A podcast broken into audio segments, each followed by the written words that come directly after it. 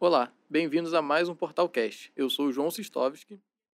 E eu sou Maria Eduarda Reis. Está começando agora mais um Portal Cast. Um podcast produzido por alunos integrantes do portal de jornalismo da SPM Rio. Hoje iremos falar sobre os problemas relacionados ao Lollapalooza 2023, evento que acontece esse final de semana no Autódromo de Interlagos, em São Paulo. Desde sua primeira edição em 1991, o Lollapalooza se tornou um dos maiores festivais de música do país. O evento é conhecido por exaltar a música alternativa e acontece anualmente desde 2012 na capital paulista. Diversas mudanças de line-up e conflitos nos horários dos shows vêm sendo as principais críticas dos fãs ao evento.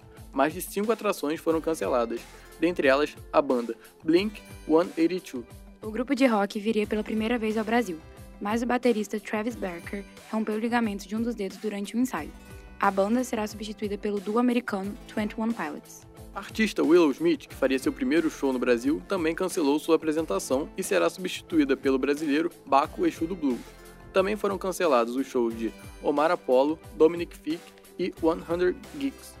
Jade Aquino, estudante de psicologia que frequenta o festival desde 2016, chegou a comprar o Lola Pass, o ingresso que garante os três dias do evento. Ela adquiriu antes mesmo da divulgação oficial do lineup, mas decidiu vender por ter achado que a seleção de artistas ficou a desejar. E aí, quando saiu real o lineup, eu fui cega pelo, pela decepção dela não vir. E aí, com o tempo passando, eu comecei a olhar e pensar que eu não gostava tanto de nenhum dos headliners, né? Porque eu até gostava do Blink, tem Impala eu, eu gosto, mas eu já fui no show. É, gostava da Willow, do Amar e da Kali Uchis, né? E acabou que desses aí sobrou Kali Uchis e, e o Tame Impala. Mas eu sempre penso que tem outras oportunidades, outros shows, mas eu achei que foi até bom eu ter vendido. Eu vendi uma semana antes.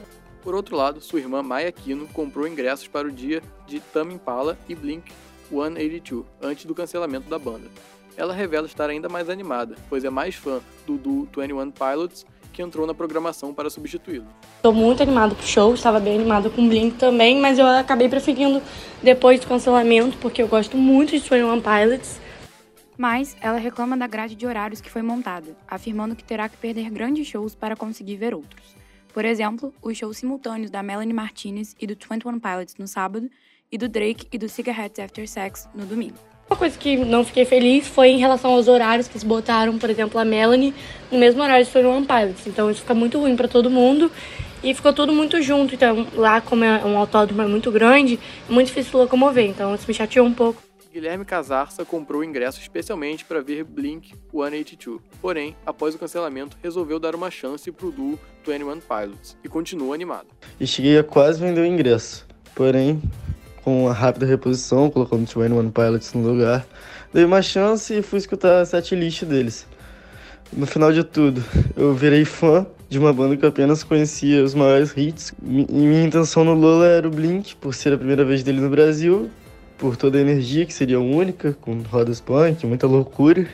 Mas pelo menos conseguiram repor rapidamente com o One Pilots, que é de altíssimo nível. Apesar das polêmicas, o festival vai acontecer nesse final de semana e ainda conta com a animação de muitos fãs. Muito obrigada por ouvir mais uma edição do Portalcast e até mais.